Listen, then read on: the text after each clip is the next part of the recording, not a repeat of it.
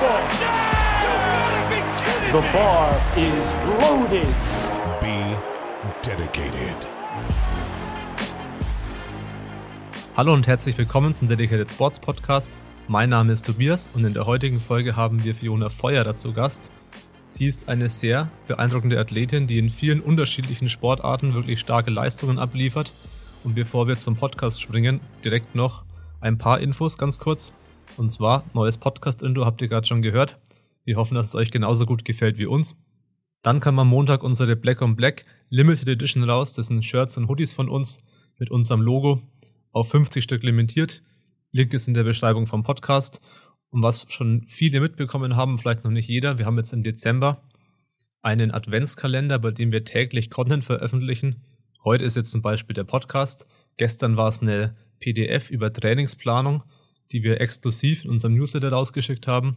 Das heißt, wenn du auch täglich da Content, Freebies, Artikel, Podcasts, kleine PDFs bekommen möchtest, ist kostenlos einfach im Newsletter eintragen. Und auch dazu ist der Link in der Beschreibung. Wenn du uns unterstützen willst bei dem ganzen kostenlosen Content, wenn dir der Podcast gefällt, dann kannst du uns auf Patreon unterstützen seit kurzem. Das kannst du entweder mit drei Euro oder fünf Euro monatlich machen. Das heißt, da ist unser täglicher Kaffee schon fast mitfinanziert, den wir bei dem ganzen Content auch brauchen. Jetzt aber zur Podcast-Folge. Ich habe es schon gesagt, sehr eindrucksvolle Athletin. Sie ähm, macht Powerlifting, Bankdrücken, aber auch CrossFit, Eishockey, studiert Sport und Mathe. Im Powerlifting zum Beispiel sind die Bestwerte bei 63 Kilo Körpergewicht, 115 Kilo Kniebeuge, 110 Kilo Bankdrücken, offiziell 105 an einem Wettkampf und 150 Kilo Kreuzheben. Sie ist auch Europameisterin im Bankdrücken bei den Junioren geworden. Und ja, dementsprechend eine sehr, sehr starke Athletin. Aber auch im CrossFit hat sie zum Beispiel im Qualifier vom Italian Showdown Platz 1 in einem Workout gemacht. Bei September to Remember wurde sie zweit in der Gesamtwertung sogar. Und auch im Eishockey ist sie dreimal bayerische Meisterin geworden mit ihrem Team, mit ihrer Mannschaft. Von daher wirklich sehr interessant.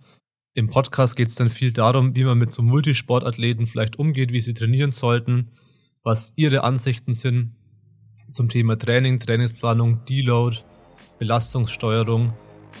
Die Folge war auf jeden Fall sehr interessant. Ich wünsche euch jetzt viel Spaß bei der Folge und bis zum nächsten Mal.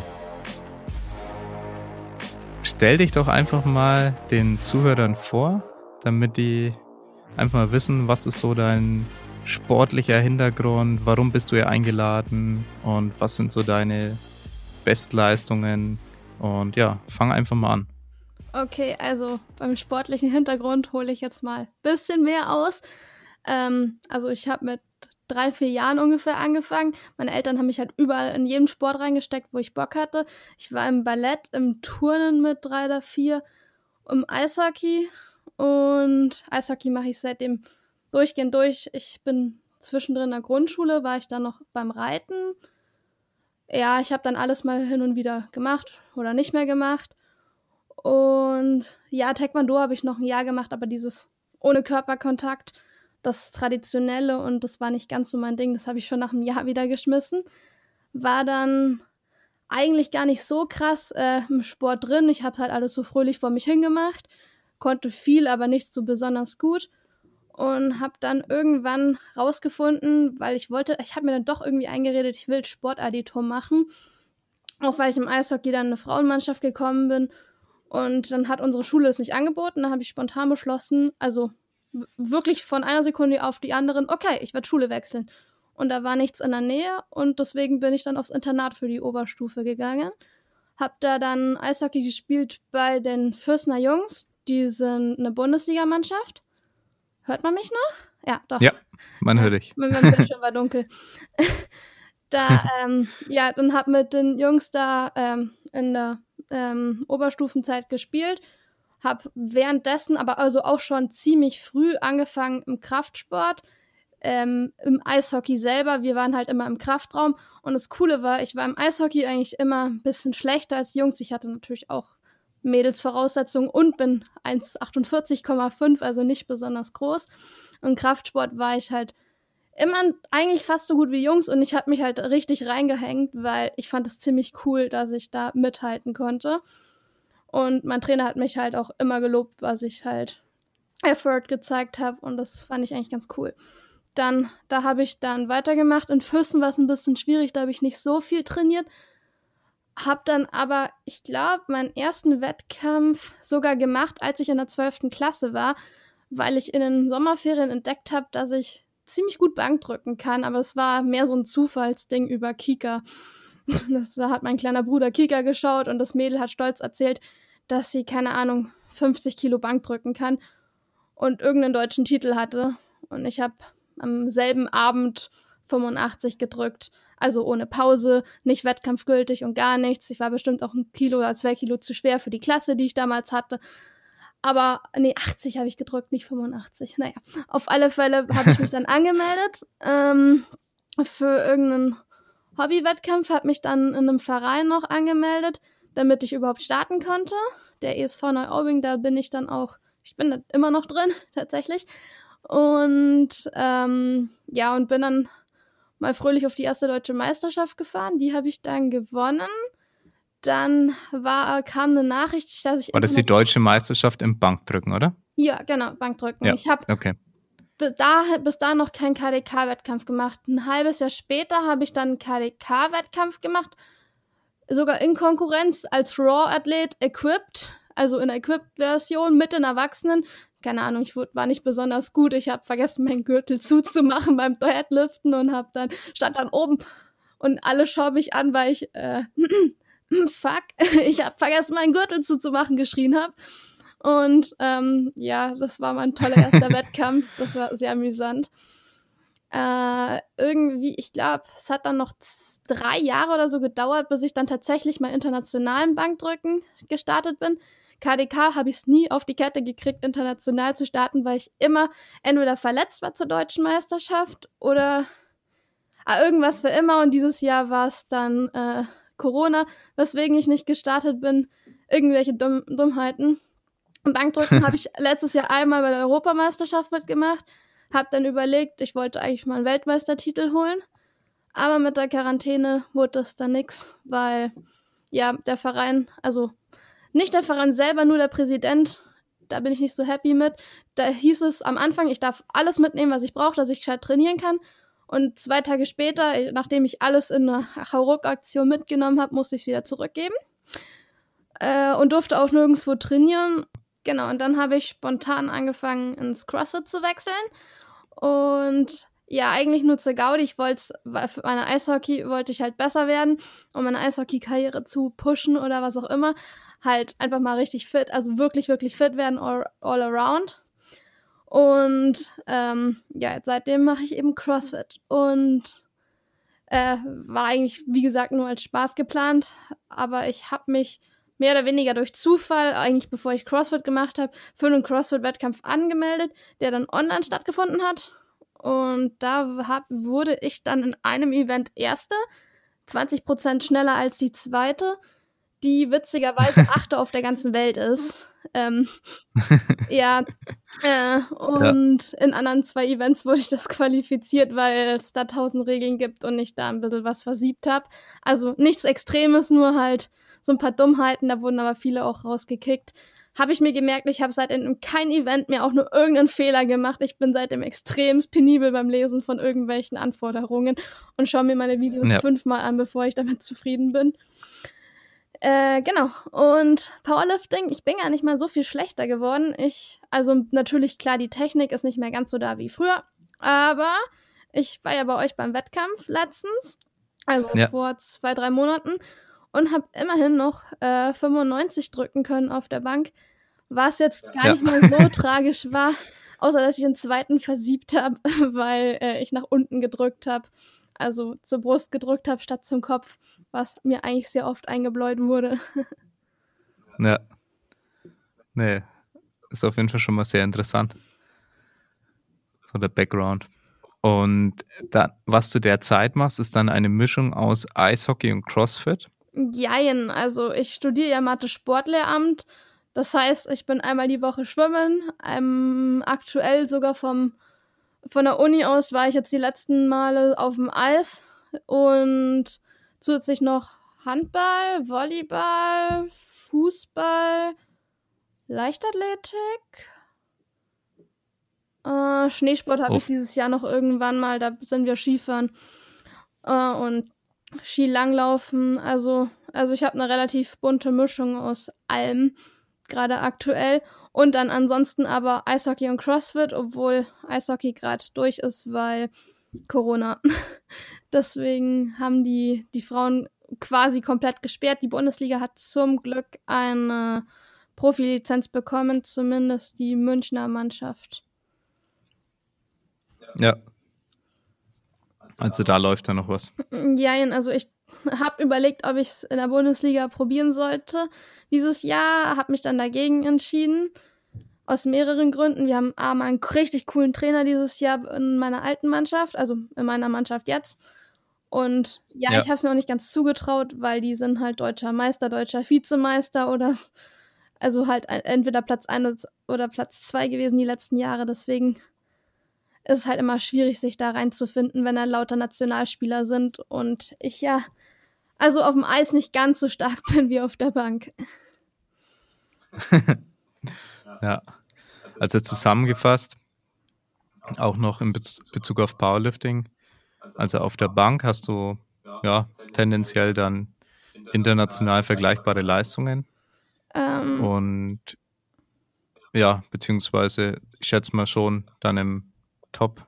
Was für ein Bereich? Äh, Ich habe jetzt also nicht nachgeschaut. Ich habe hab immer alles gewonnen bisher. ich habe, ähm, ah ja, übrigens, aha, äh, also ich wurde erste in meiner Gewichtsklasse mit damals 105, also mein persönlicher Best war 110 Kilo Raw.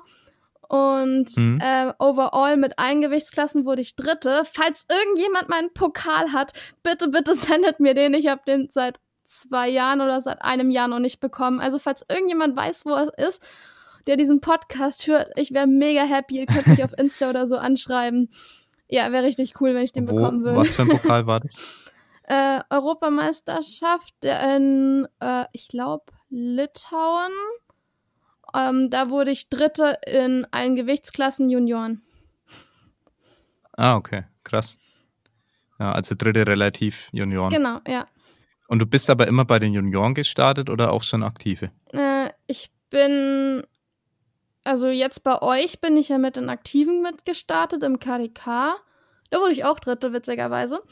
Ähm, und äh, ansonsten, ich- Bankdrücken weiß ich gar nicht. Ich habe mir die Rekorde von den Aktiven mitgeholt. Aber gestartet bin ich, dachte ich, immer bei den Junioren. Und wärst du jetzt noch bei den Junioren oder? Ja, nächstes Jahr bin wäre ich noch Juniorin. Deswegen habe ich ja ursprünglich mal Weltmeistertitel nächstes Jahr angestrebt, beziehungsweise überlegt, ob ich einen Weltrekordversuch zu holen, aber ja, Ja, Corona und, Ja, und kein Bock mehr. ja. Ne, es sind auf jeden Fall echt krasse Leistungen. Danke. Ja. Ähm, und du hast jetzt seit wie lange so die Liebe im CrossFit gefunden? Ja, also an sich mit 14, 15 habe ich so ähnliches, also funktionelles Training zumindest immer gemacht. Ich bin ja von dem quasi auch zum Bankdrücken rübergekommen, weil ich halt einfach alles gemacht habe und da halt besonders gut drin war eben. Und ansonsten seit der Quarantäne mache ich tatsächlich wirklich CrossFit und nenne mich Crossfitter. Ich habe mehr oder weniger durch Zufall meine jetzige Trainerin da auch kennengelernt, die ähm, ist bei mir zum, bei so einem anderen Wettkampf, wo ich auch zum Spaß mitgemacht habe, da war Bankdrücken mit drin, ist äh, da mit mir gestartet und hat danach dann noch irgendjemandem was vom Rudern erklärt. Und ich fand das ziemlich interessant und habe, ich kannte sie schon von einer anderen Athletin, die hat der ihre Ruderpläne geschrieben und hat dann für mich auch die Ruderpläne in der Quarantäne gemacht. Ich habe mir da fröhlicherweise von der Nachbarin einen Rower ausleihen können und dann später meinen eigenen mir geholt. Und ja, und danach, als ich dann eben das eine Event gewonnen habe und an sich ziemlich gut war, habe ich sie gefragt, ob sie mir die kompletten Pläne schri schreiben kann. Und seitdem bekomme ich von ihr einen kompletten CrossFit-Plan. Also die ist auch ziemlich, ziemlich krass. Anna Mühle, die hat ähm, einen Weltrekord im Indoor Ski Erg, das ist so ein Langlauf-Ergometer. Und auf 2000 Meter Rudern, Indoor-Rudern, äh, da ist sie Weltmeisterin drin. Äh, auf welche Distanz? 2000. Skierg? Ich, also 2000. Ski Erg, ich glaube 1000 oder 2000 müsste ich mal nachschauen.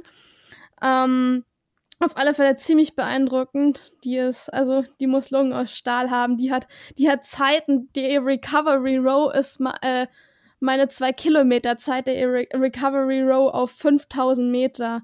Die ist richtig, richtig krass. ja. nee, wir haben, wir haben, glaube ich, im Gym nur 100 und 500 Meter Rekord oder so. Mm, okay, Ja. ja, nee. Das sind unsere auf dem PR-Board. Also Ski Record Holder ist sie auf 6 Kilometer und auf 30 Minuten. Ja, auf 6 Kilometer und auf 30 Minuten. ja. Ah, das ist nicht schlecht. Ja, auf, also die hat, also falls es dir, falls es irgendjemandem was sagt, den meisten wird es nicht sagen, die hat, die hat, äh, die schafft, also den, den Recovery Row mit fünf Kilometern im Rudern, das habe ich gesehen, hat sie letztens gepostet, das waren 1,57er Pace.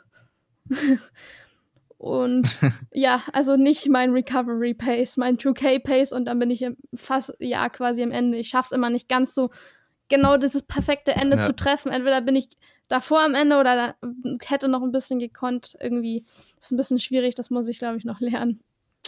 Ähm, sie ist tendenziell etwas größer. Ja, ja, die ist, ich glaube, 1,80, 1,85 vielleicht sogar.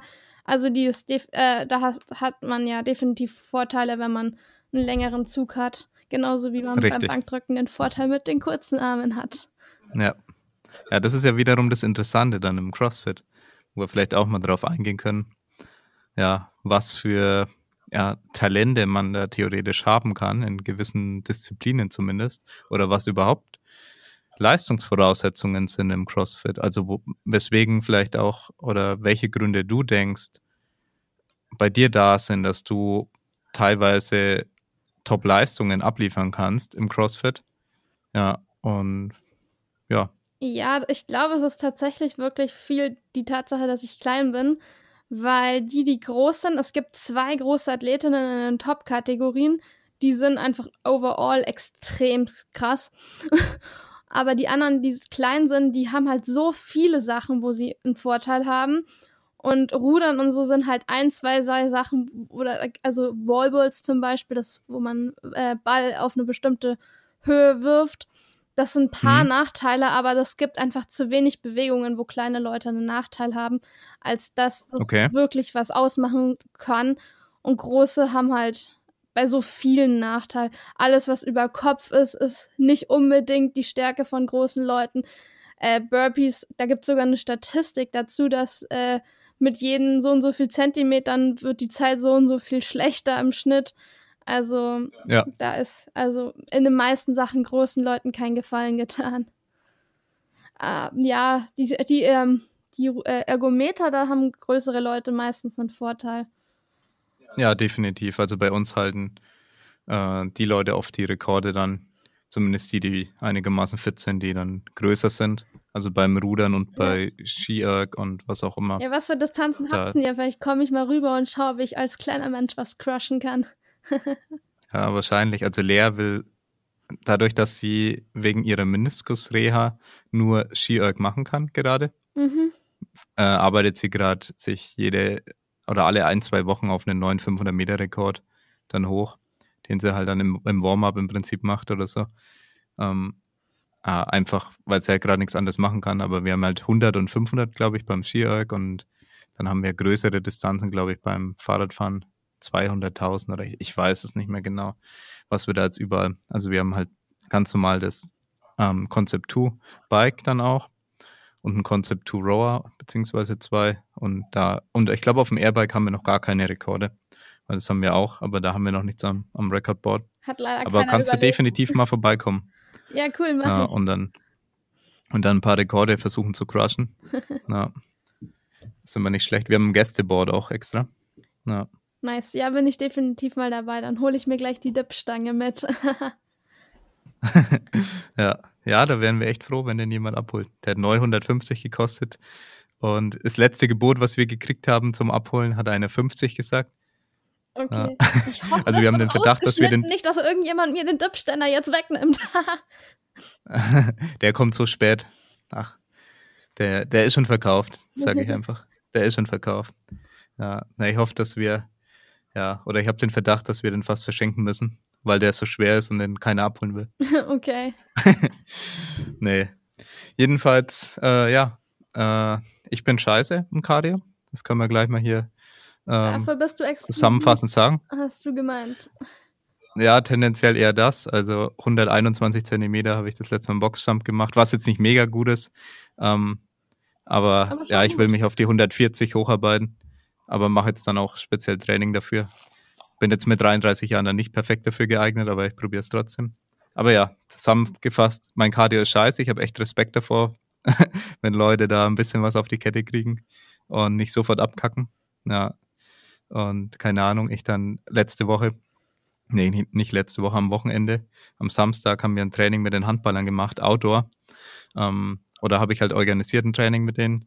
Haben wir alles Mögliche gemacht, halt erstmal Warm-up und ja, dann gegen Bandwiderstand sprinten, dann ähm, 20 Yard ähm, Beschleunigung, dann Hill Sprints haben wir gemacht, äh, Lunches, dann auch noch den Berg hoch mit Kettlebells. Richtig geil. Und ja, also auf jeden Fall ein sehr lustiges Workout draußen gemacht. Ja, auf jeden Fall haben wir, habe ich auch das Warm-up im Prinzip konstruiert mit verschiedenen äh, Warm-up-Laufübungen hier mit Karaoke und Shuffles und äh, A-Skips und Joggen, Sprinten. Ja, so im Kreis so ein bisschen. Ich war danach halt schon fast am Ende. da habe ich mir gedacht, okay, ja, die Handballer tun sich da ein bisschen leichter. Die dritte Bundesliga spielen und die sind wirklich kardiovaskulär dann auf einem Top-Niveau. ja, klar. Ja. Und ja, ich glaube auch, wenn du da auf dem Eis unterwegs bist, da braucht man schon ein bisschen was an Ausdauer. Ja, also es ist witzig.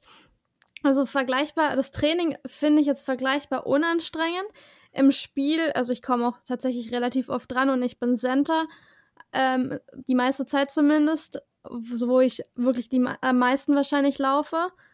Und bei einem Spiel bin ich danach wirklich so fertig, wie wenn ich am Assault-Bike komplett all out gehe. Und das ist wirklich schwer, weil das Assault-Bike anscheinend die äh, Todesdisziplin im CrossFit ist, wo jeder sagt, das ist die Höllenmaschine. Und ein ähnliches Gefühl kenne ich nur vom Eis von Spielen. Also ich denke, da habe ich ganz gute Voraussetzungen vom Eishockey auch mitbekommen. Beziehungsweise es ist auch relativ cool auf der anderen Seite, wenn ich weiß, mein CrossFit-Training zahlt sich für mein Eishockey aus.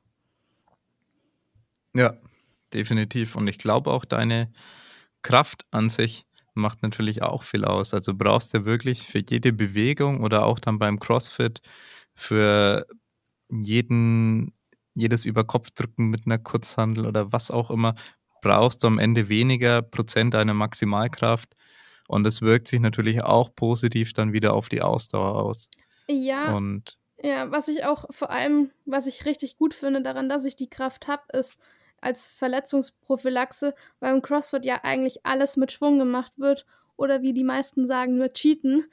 Ähm, und du lässt dich ja eigentlich immer reinfallen in alles, also nicht komplett, aber schon ziemlich. Und wenn du nicht diese Grundkraft und diese Grundspannung hast, dann verletzt du dich da auch ziemlich, ziemlich schnell, denke ich. Andererseits technisch äh, habe ich oft das Probleme, weil ich Kraftsach, also ich kompensiere mit Kraft Sachen, dass ich, die ich technisch halt eigentlich nicht hinkrieg. Und ähm, es fällt dann gar nicht auf, dass ich die teilweise total ineffizient mache. Und ja, das ist ein bisschen dumm. Da arbeite ich gerade dran. ja, definitiv. Also das wird dir dann nicht so schnell auffallen wie jemanden, der schwächer ist. Ja, es ist halt eigentlich total, also es, es hört sich immer wie so ein Luxusproblem an, aber es ist tatsächlich manchmal ziemlich nervig, wenn es mir dann aufgefallen ist. Ja, So, ja und ich glaube auch, Beispiel- Sorry. ähm, dass ich, ich hatte das Thema schon mal angeschnitten, dass ja CrossFit grundsätzlich ja ein tendenziell sehr glykolytischer Sport ist. Das heißt, da befindet man sich im Energiesystem mit sehr viel Laktataufbau etc. Ja, ja, das kann ich. Aber, aber ja, es ist die Frage, wie viel Prozent muss man eben über dieses Energiesystem äh, an, also bei der Energieerzeugung dann dran teilhaben? Die, oder wie viel Prozent kannst du eben noch aerob liefern? Also da ist dann wieder diese aerobe Power, die man sich aufbauen will als Athlet oder die, sagen wir mal, auch, keine Ahnung, für einen Fußballer oder ähm, wer auch immer in einem relativ intensiven oder wo es intensive Spielsituationen geben kann, die länger dauern, da ist dann sowas sehr entscheidend. Und ja, es ist, glaube ich, oftmals, also inzwischen haben, hat sich da, glaube ich, auch die wissenschaftliche Meinung geändert dazu, äh, wie sehr eigentlich sich in diesem Energiesystem aufgehalten werden muss und wie sehr man das eigentlich auch trainieren muss. Ja, und das, wenn du halt ein sehr gutes aerobes System hast oder auch eine sehr hohe aerobe Power und ähm, ja, diese Schwelle nach oben natürlich aus, die aerobe Schwelle versucht man nach oben zu trainieren, äh, dass du ja eine höhere, einen höheren Power-Output rein über ja, dein aerobes System dann erzeugen kannst. Und ich glaube, ähm, das hängt natürlich dann auch wieder mit, einem, mit der Maximalkraft zusammen. So. Ja, klar. Ähm, und, Und ja, da muss dann ja eigentlich auch eine gute Grundvoraussetzung da sein. Also da hatte ich ja am Anfang mal so die Vermutung, ja, du fühlst dich halt vielleicht glykolytisch extrem wohl. Ähm, muss gar nicht unbedingt sein. Vielleicht ähm, kommst du einfach unglaublich, du hast es selber zu mir gesagt, ja, zwischen den Wiederholungen ähm, schaffst du es dich eigentlich schon wieder zu erholen. Ja, ich Ja. glaube, es ist auch so ein bisschen, dass man, dass ich relativ gut gelernt habe, dieses Steady-State-Modus, äh, wo ich gerade noch so im Steady-State bin, dass ich nicht ähm, übersäuer, dass ich den relativ gut, also mega gut noch nicht gefunden habe, aber ziemlich gut zumindest schon mal. Und das zu optimieren ist, glaube ich, auch so ein Ding, dass man genau da arbeitet, wo man weiß, man kann halt gerade so noch genügend Laktat abbauen, um nicht zu übersäuern und halt erst Genau. halt die letzten, keine Ahnung, 30 Sekunden, wo dann eh schon alles egal ist. Aber es Ja, ist auch krass genau. viel Mindset, ist mir beim Rudern vor allem aufgefallen. Also da ist, äh, also vor allem bei so längeren Sachen, wenn ich mich, wenn ich es mir schlecht rede, ich habe teilweise grausame Zeiten. Also ich bin viel, viel langsamer und krieg gar nichts mehr auf die Kette. Und wenn ich mich richtig gut motiviere und positiven Self- Self-Talk habe, dann ähm, hau ich viel bessere Zeiten raus. Ja, nee, definitiv. Spielt das, glaube ich, auch eine Rolle.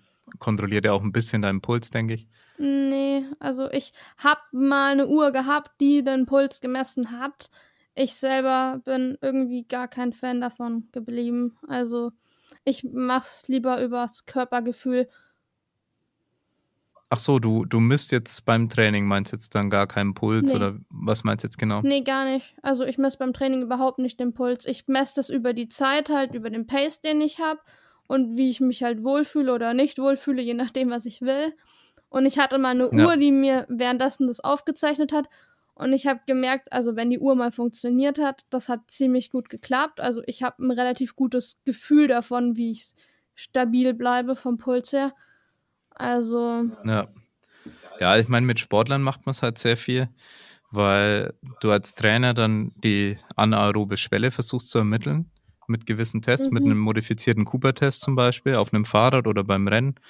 Äh, ja, hat auch ähm, Tobi vor kurzem gemacht. ja, dann so einfach mal so den- bin ich leider nicht.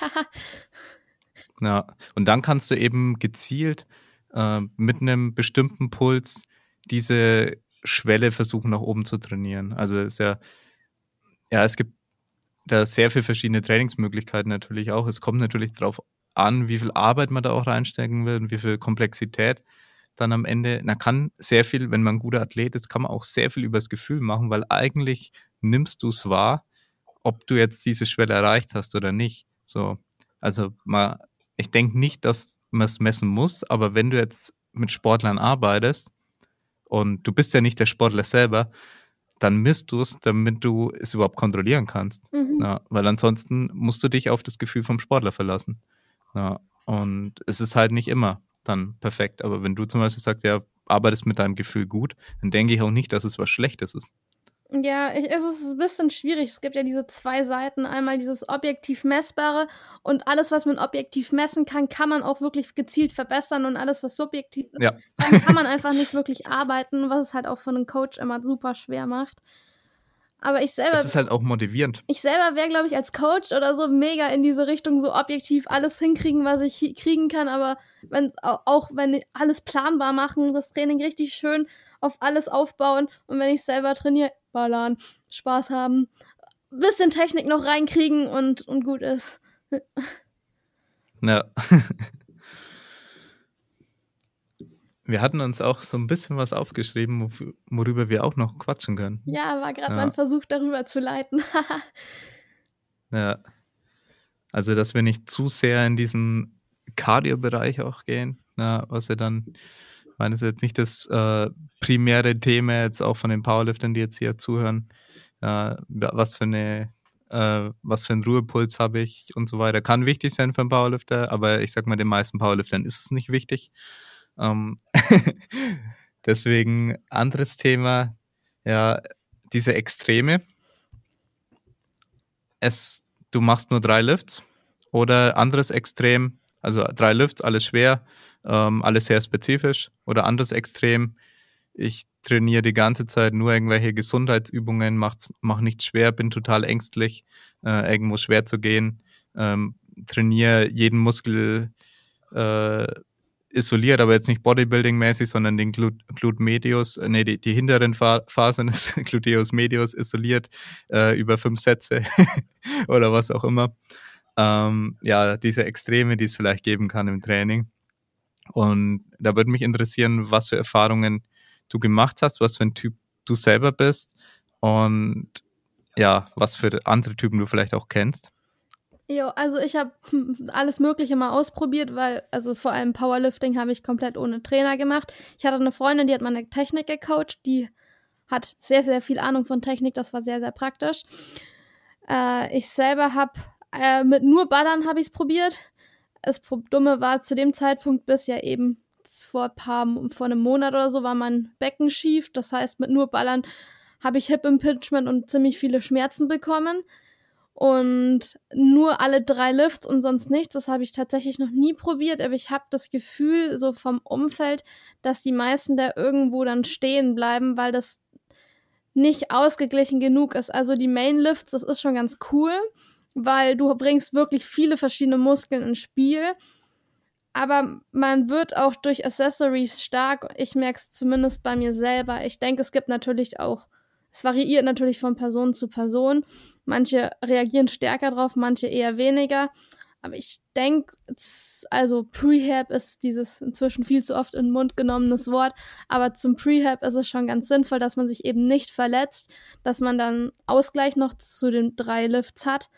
Ich kenne auch, glaube ich, keinen wirklich, wirklich, wirklich guten Profi, der nur die drei Lifts macht. Also, falls ich falsch liege, gebt mir Bescheid, Profis. Aber ähm, ja, also ich äh, selber habe die besten Erfahrungen gemacht mit vernünftigen Accessories, aber nicht nur ein, ein einziges Ding. Also das sieht man ja auch. Trainiere diesen Muskel, mach immer, immer nur Pull-ups und dann wirst du stärker auf der Bank. Und dann machen sie nur Pull-ups und Bank und das funktioniert natürlich auch nicht, weil man muss ausgeglichen sein. Äh, ansonsten diese extreme, andere Extrem, dass man nur gezielt ein, zwei, drei Muskeln trainiert, um das letzte bisschen herauszuholen, kenne ich persönlich nicht ganz so viel. Ich kenne so ein paar Technikfanatiker, die mega die schöne Technik dann auch haben, was ich wirklich, wirklich bewundere, wo es natürlich dann nicht ganz so schnell nach oben geht. Was ich, also, was ich da dagegen immer, also wo ich immer denke, also klar, man wird nicht so extrem stark damit, denke, also habe ich das persönlich das Gefühl, was man aber oft ja. sieht, ist, dass die Leute sich kaum verletzen, was ich dann auch wieder ziemlich bewundere und es sieht echt schön aus, was die dann machen. Das ist auch sehr cool. Ja, ja ich schätze mal, es kommt natürlich auf den Sport am Ende an. Also beim Powerlifting kannst du natürlich auch, ja, vielleicht auch mit perfekter Technik bei bestimmten Lifts, ich sag mal so, vor allem beim Kreuzheben, nicht immer unendlich weit kommen. Aber für, ich kategorisiere da einfach erstmal grundsätzlich zwischen Conventional und Sumo. Und es gibt eigentlich so gut wie keinen Conventional-Heber, der immer mit perfekter Technik hebt und das empfehle ich auch niemanden. Und ich glaube auch, dass bei niemanden der äh, Rücken, die Wirbel, was auch immer, alles sofort durchbricht, äh, wenn jetzt jemand hier rund wird. Äh, das ist tatsächlich ja nicht so, sondern man sollte das einfach in einem vernünftigen Maß machen. Ja, und so ein Technik-Breakdown ist was relativ Normales bei einem Conventional Deadlift. Und bei einem Sumo Deadlift habe nicht nur ich das Gefühl, glaube ich, sondern auch sehr viele andere, dass man mit einer immer gleichen Technik da sehr viel rausholen kann, weil die Startposition so entscheidend ist. Und sobald man diese aufgibt, meistens dann eben nicht mehr so viel rausholen kann. Und wenn ich das Ganze jetzt vergleiche mit dem olympischen Gewichtheben, was ich auch inzwischen praktiziere, wenn auch sicher nicht professionell. Äh, ich habe ich hab keine schweren Gewichte und keine gute Technik, muss man dazu sagen. Ja, aber ich bin auch Anfänger in dem Bereich und ich versuche mich da einfach zu verbessern. Aber ich glaube, dass Technik da ein ganz anderer Fokus sein kann, weil ein wahres Maximum gibt es ja da nicht. Weil ein wahres Maximum ist ja eigentlich das, was du nicht verboten bekommst. Und da arbeitest du immer submaximal, weil du das Gewicht ja schnell bewegen können musst, um es irgendwie über Kopf bringen zu können. Ja, klar. Ja. Und ja, ich glaube auch, dass du als ja, Profi beim Gewichtheben einfach so gut wie immer sauber arbeiten musst, egal wie schwer die Gewichte sind. Dass du beim, beim Clean, Umsetzen wenn du dann das, die Gan- Deutschen. das Gewicht, ja, beim Umsetzen, wenn du das Gewicht catchst, dann natürlich in der Brustwirbelsäule immer einrundest, um es hochzukämpfen. Ja, sieht man natürlich bei Profis, ja, dass da der limitierende Faktor auch mal sein kann. Und dann ist es, man könnte mir jetzt sagen, ist keine perfekte Technik mehr. Ja, naja, eigentlich schon noch, weil es ist für ihn auf jeden Fall die perfekte Technik dann in dem Moment. Und ja, genauso natürlich das Thema mit Knievalgus und so weiter. Ähm, ja, das ist da auch nicht so eng zu sehen. Gibt es auch genug Profis, die damit arbeiten. Aber diese Handelwege, ich glaube, dass das gerade der Punkt ist, was relativ perfekt sein muss. Ja, Also, dass du einfach nicht, dass die Langhandel sich nicht in einem, nicht so weit vom Körper, einfach weg kann und dass du dann einfach nichts annähernd Schweres mehr in die Hochstrecke bekommen wirst. ja, also sehe ich genauso wie du. Also beim Gewichtheben äh, ist meiner Ansicht auch extrem der äh, Weg der Handel entscheidend. Weil, also ich merke es auch immer, wenn ich den Ticken zu weit nach vorne bringe, nicht ganz so perfekt auf dem Fuß stehe, wie ich möchte, also entweder zu weit hinten liege oder zu weit vorne, dann komme ich erstmal in so eine Notposition der Kniebeuge, wo ich gar nicht hin will, aus der es super schwer ist, wieder aufzustehen. Und wenn ich es in die richtige Position reinsetze, stehe ich die Kniebeuge viel, viel leichter auf. Ähm, mein Gewichthebertrainer, der Alan, der meint auch immer, ich bin viel zu stark für das, was ich mache, einfach weil meine Technik noch nicht besonders gut ist. Ja. Ja, um nochmal darauf zurückzukommen, mit keine Accessories. Also ich glaube, du hast recht. Es gibt eigentlich jetzt keinen Profi, der nur seine drei Lifts macht. Und das ist natürlich in den meisten Fällen nicht empfehlenswert. Ja, also vor vielen Jahren gab es noch Leute, die sowas versucht haben zu propagieren, ähm, die aber auch alle selbst gescheitert sind mit so einem Ansatz. Und inzwischen wissen es, denke ich, auch alle, dass du irgendwo deine Zusatzübungen brauchst. Ja, und da gibt es natürlich eine riesige, das ist ein riesiges Kontinuum, auf dem man sich da befindet. Und es kann, wie gesagt, zu einem äh, Single-Leg äh, Kettlebell Romanian Deadlift gehen, äh, der natürlich jetzt sehr unspezifisch ist und mit dem du wahrscheinlich nicht, beziehungsweise nur sehr, sehr indirekt stärker werden Wieso wirst. bist du weg? Ich bin weg. Äh, jetzt bist du wieder da. Aha, irgendwie funktioniert das manchmal nicht. Sorry, Okay. kannst weiterreden. Single Leg Romanian Deadlift mit der Kettlebell, der wahrscheinlich nicht. Ja, genau. Äh, der dich wahrscheinlich nicht brutal stärker machen wird. Und wenn er eben nur sehr, sehr indirekt. Also wenn ich jetzt Anfänger bin und ich mache da von äh, 10 mal 10 und das äh, zweimal die Woche, ja, dann werde ich wahrscheinlich davon auch stärker. Es hat aber einen ganz anderen Zweck natürlich. Ja, kann eine Disbalance sein, äh, kann ähm, Fußmuskulatur sein, wenn man das Ganze dann ohne Schuhe vielleicht auch ausübt oder was man auch immer ausgleichen will. Na, und so weiter und so fort. Aber ich sag mal, sinnvolle Accessories, Supplemental Lifts sind halt Romanian Deadlifts, äh, Stiff Leg Deadlifts, Front Squats, diese ganzen Geschichten. Dass man solche Lifts auf jeden Fall im Plan haben sollte und nicht immer nur die drei Grundübungen, ist, denke ich, inzwischen die Regel und wird auch kaum noch anders praktiziert. Ja, ist nur immer die Frage, wie weit geht man, wie unspezifisch sind diese Lifts. Ähm, da ein ganz, ganz wichtiger Punkt. Mike Teixeira hat einen ganz interessanten Ansatz schon seit vielen, vielen Jahren. Also da war ich auch vor sechs Jahren, war ich bei einem Seminar bei ihm in, in Wien, habe ich ein Seminar besucht, da war er Mhm. äh, 2014. Und da war es, glaube ich, auch schon Thema.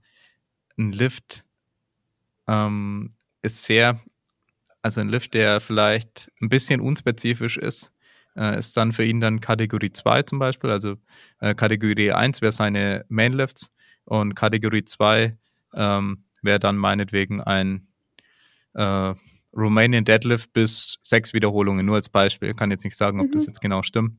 Aber ein, ein Romanian Deadlift bis sechs Wiederholungen und sobald es dann Romanian Deadlift bei zehn Wiederholungen ist, dann ist es schon äh, Kategorie 3, sagen wir mal. Ähm, oder nur noch ein Supplemental Lift oder wie es auch immer kategorisiert. Also es sind ja nur so künstliche Grenzen, aber dass es im Prinzip so ein Kontinuum gibt aus Varianz der Übung und Wiederholungsschema. Alles, was sich von dem 1RM wegbewegt, ähm, wird dann unspezifischer. Das heißt, dass eine Kniebeuge mit 20 Wiederholungen vielleicht genauso unspezifisch ist als eine Low-Bar-Kniebeuge mit 20 Wiederholungen wie ein Front Squat mit 6 Wiederholungen. Was weiß ich, Mhm. ganz grob, einfach nur. Also, dass es eben verschiedene Aspekte an Spezifität gibt. Okay, und du meinst Und- quasi, ich nehme halt Spezifität 1 kommt im Trainingsplan x-mal vor, Spezifität, äh, also Nummer 2 kommt Ja. so und so oft mal vor und wir picken uns halt immer die und die raus. Genau, also ich glaube, so baut er oft seine Pläne, dass er dann sagt, ja, also ich könnte jetzt davon ausgehen, äh, du weißt, wie viele Sätze du ungefähr vielleicht brauchen würdest ähm, in einem Bewegungsschema, in einer Kniebeuge. Ähm, dann bei so und wenn ich 20 Sätze die Woche brauche, dann haben ungefähr so und so viele Übungen Platz. Ja. Und dann kann ich sagen, ja, dann kommen, äh, dann kommt der jetzt vielleicht in dem und dem Stadium, das kommt natürlich drauf an, wie weit bin ich vom Wettkampf entfernt, ja, aber in dem und dem Stadium dann vielleicht einmal die Hauptübung oder eben dann später zweimal und dann passen noch so und so viel Kategorie 2 Übungen rein und dann noch eine Kategorie 3 Übung oder was auch immer. Da kann man sich so ein bisschen so ein Konzept selbst auch entwickeln, äh, wenn man weiß, was man ungefähr braucht und dann sich die Übungen an Spezifität so ein bisschen kategorisiert selbst. Äh, kann man sich selber auch so ein Baukastensystem, denke ich, bauen. Ja, Finde ich ein mega cooler Ansatz. Ja, also was ich noch persönlich äh, mitbekommen habe im Training, also was ich sehr gern gemacht habe, vor allem fürs Bankdrücken, die Wettkampfübung habe ich als Technikübung gesehen. Die habe ich technisch versucht sauber zu machen und ganz Genau. selten da versucht, irgendwas auszumaxen. Einfach schon allein, weil meine 3 cm Weg, die ich da bei jeder Wiederholung habe, selbst wenn ich einen 12 oder 13er Satz mache, ist es bei mir noch kein Hypertrophie-Training, weil ich einfach einen viel zu kurzen äh, Zeit, äh, Time under Tension, also Zeit Genau. unter der Belastung, äh, während der Belastung habe. Und also das hat sich für mich auch gar nicht gerechnet und auch damit die Bewegung nicht unsauber wird. Und habe dann eher alles, was äh, Accessoires war, da habe ich halt eher mehr geballert. Und als Accessoire hat dann halt für mich auch zum Beispiel enges Bankdrücken gezählt. ja, genau. Ja, nee, das ist natürlich dann für dich auch eine sehr, sehr wichtige Übung. Ja, also je kürzer die Range of Motion ist, desto wichtiger werden die engen Griffe beim Bankdrücken. Und das hast du richtig erkannt und es gibt sehr viele Athleten, die das nur sehr spät erst erkennen, ja, das, was du gemacht hast. Ja, ich habe halt alles irgendwie mal ausprobiert und das eine hat mal funktioniert und das andere hat halt nicht funktioniert. Also ich, bei mir war es ein ziemliches Trial and Error die meiste Zeit. Ja, der Körper zählt keine Wiederholungen. Das ist ähm, technisch ja, technisch gibt es immer Wiederholungen. Technisch ist eine Wiederholung immer gleich. Ja. Also du trainierst einmal deine komplette Technik vom Lift. Ja, das kann man so eigentlich gut äh, quantifizieren. Aber für den Körper an sich, was die physiologische Belastung angeht, gibt es keine Wiederholungen. Mhm. Klar. Ja. Und das ist äh, so ein Grundverständnis, was du eben da reinbringst in dein Programming, was am Anfang gar nicht so leicht ist, herzukriegen. Ja, ich, ich, ich glaube, da kommt halt wieder dieser funktionelle Aspekt raus, wo ich halt herkomme, aus dem ich halt einfach alles gemacht habe und gemerkt habe, wenn ich das mache, drücke ich plötzlich mehr auf der Bank. Ich war ja mal eine ziemlich lange Zeit verletzt. Ich habe American Football gespielt. Ganz, ganz, ganz schlechte Idee. Es tut mir sehr leid an euch Football-Mädels, falls da irgendeine zuhört. Hat mega Spaß gemacht mit euch. Aber ich habe mir halt meinen äh, Oberschenkelmuskel gerissen, deswegen war ja mein Becken danach dann auch schief. Und dann hatte ich danach mal fünf Wochen oder so, wo ich eigentlich nur Oberkörper trainiert habe. Und ich war davor, ich habe immer so, ich glaube, ein Plateau damals bei, auf, ich glaube, 75 oder so gehabt. Und danach habe ich dann plötzlich relativ entspannt 85 gedrückt und da hatte ich einfach viermal die Woche, was können wir machen? Was kann ich trainieren? Weil ich halt einfach jeden Tag trainiert habe. Wenn du nicht deine Beine reinbringen willst. Und dann habe ich halt eigentlich nur die ganze Zeit Oberkörper geballert. Und aber halt so vielseitig, wie ich irgendwie auf die Kette gekriegt habe. und war dann plötzlich sehr, sehr, sehr stark. Also 85 Kilo war dann plötzlich auf der Bank und dann habe ich es noch raufgepusht auf 92,5 sogar im selben Jahr. Also ein deutlicher Sprung zum Jahr davor, wo ich 70 oder so im Wettkampf gemacht habe. Da, also, da habe ich es halt dann hauptsächlich gemerkt, dass diese Accessories mir da ziemlich viel bringen. Ja, nee, definitiv. Ja, so die eigenen Erfahrungen sind auch immer wichtig. Man kann nicht alles äh, in einem Buch lesen und man muss sich vieles auch mal selbst bestätigen. Ja. Äh, also was, was, aber nicht heißen soll, dass wenn ihr seht, Fiona macht Übung XY, weil das ihr was bringt, das heißt nicht, dass jeder unbedingt diese Übung machen sollte. Ähm, es, ja. es sollte halt wirklich spezifisch für jede Person sein. Ich mir zum Beispiel haben halt Übungen auch viel gebracht, die auf irgendeinen Brustmuskel gegangen sind, weil ich ja mit einem breiten Griff hauptsächlich auch den Brustmuskel mit belastet hat. Jemand, der sich mit einem engen Griff wohler fühlt, auch wenn es nicht theoretisch mechanisch der sinnvollste Griff ist, aber das muss auch nicht unbedingt immer das breit, der breite Griff der beste sein. Wenn ja. jemand einen engeren Griff hat, dann machen die Übungen, die ich mache, vielleicht auch gar nicht unbedingt so viel Sinn. Das heißt, jeder muss selbst rausfinden, welche Übungen für einen sehr gut funktionieren, für was halt eigentlich sinnlos ist. Und das sind, glaube ich, auch die Leute, die da dieses exzessive Accessoire-Übungszeug machen, die einfach sehr, sehr viel sehen, sich denken, hey, das sieht cool aus und dann einfach alles ausprobieren. Ganz egal, ob das sinnvoll ist oder Blödsinn. Ja, nee, definitiv. Da muss man, ja, ich habe auch viele Sachen festgestellt, die dann bei mir ganz anders sind wie bei Lea, was jetzt so Bankdrücken angeht, ähm, wo ich dann sage, ja, keine Ahnung.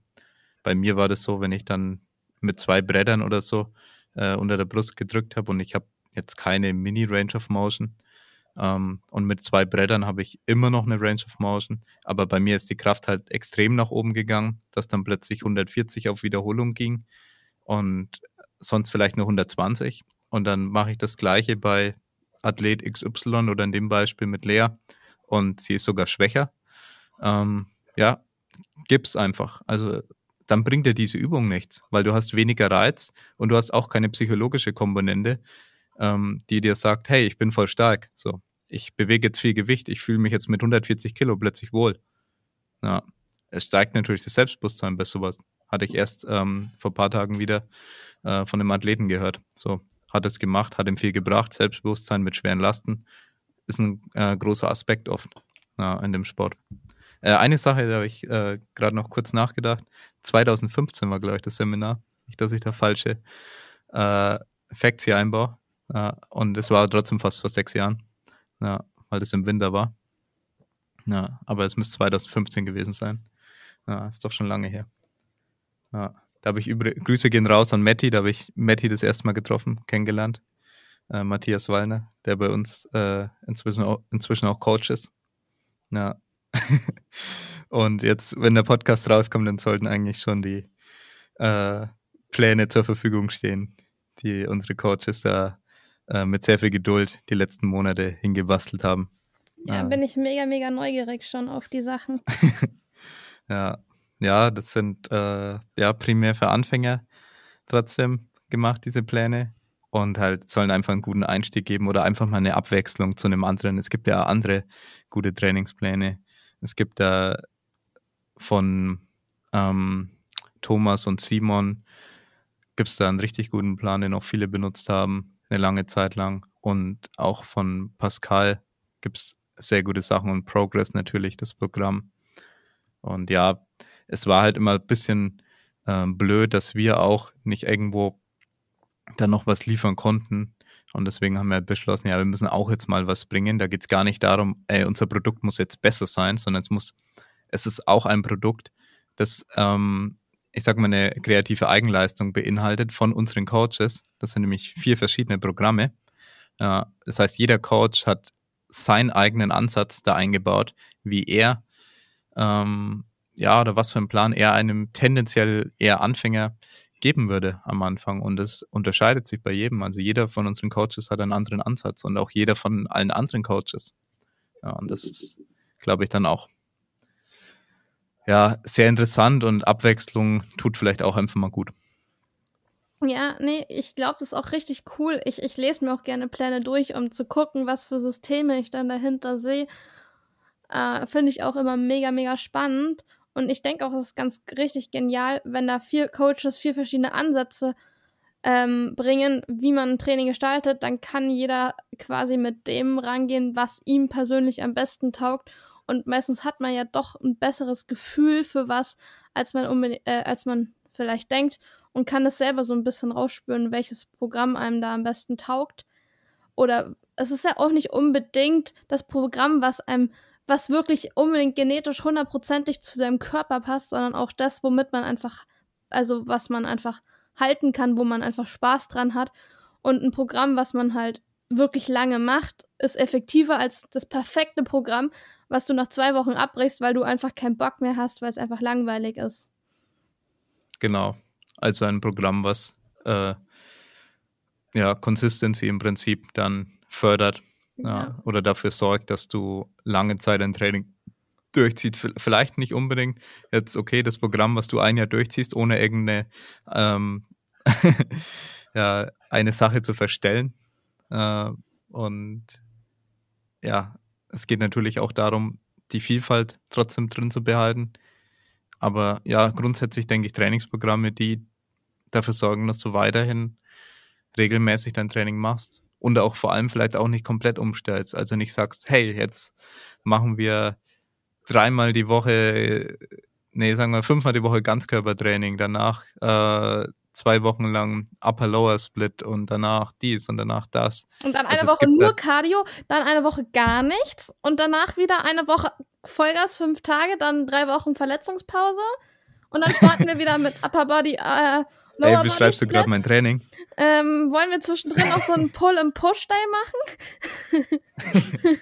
also, Tobi würde jetzt sagen, du beschreibst mein Training. Nee, Spaß.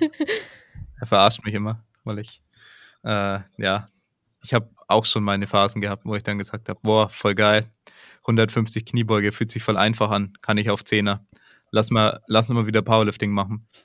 Okay, pa äh, Vollgas Powerlifting, okay, verletzt, okay, bin wieder draußen. So verarschst du mich immer.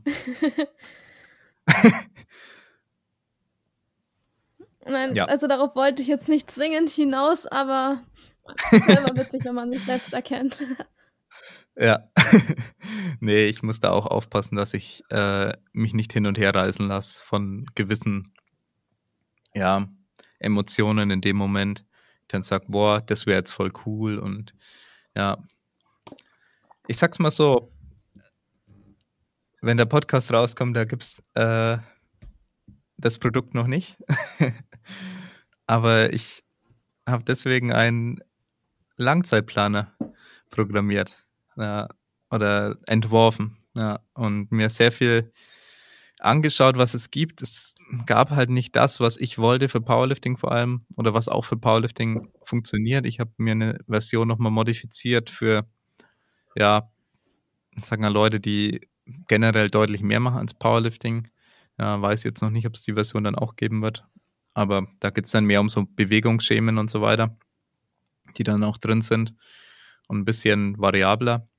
Aber der Sinn hinter, hinter dem Ganzen war für mich, dass jemand sein Training variabel planen kann. Das heißt, er muss nicht immer das Gleiche machen, muss aber auch nicht die ganze Zeit ähm, ja wie ein Hamster auf Koks die ganze Zeit hin und her springen von einem Eck zum nächsten und sagen, okay, jetzt mache ich Calisthenics, okay, jetzt mache ich Powerlifting. Und ähm, wenn man das Ganze ein bisschen plant, immer eigentlich alles so ein klein bisschen trainiert, aber immer so einen Fokus sich legen kann oder auch sagt, okay, ich ähm, habe jetzt einen Überschuss bis da und da, da eignen sich die und die ähm, Mesozyklen beziehungsweise Trainingsblöcke am besten, in denen ich vielleicht dann auch tendenziell besser hypertrophiere und dann kann ich da ein bisschen Sinn und Verstand in eine längerfristige Planung hereinbringen, aber man kann trotzdem noch flexibel bleiben. Also mir war es wichtig, ähm, noch reagieren zu können mit diesem Planer. Also dass ich mir nicht dann, keine Ahnung, eine PDF-Datei oder so dann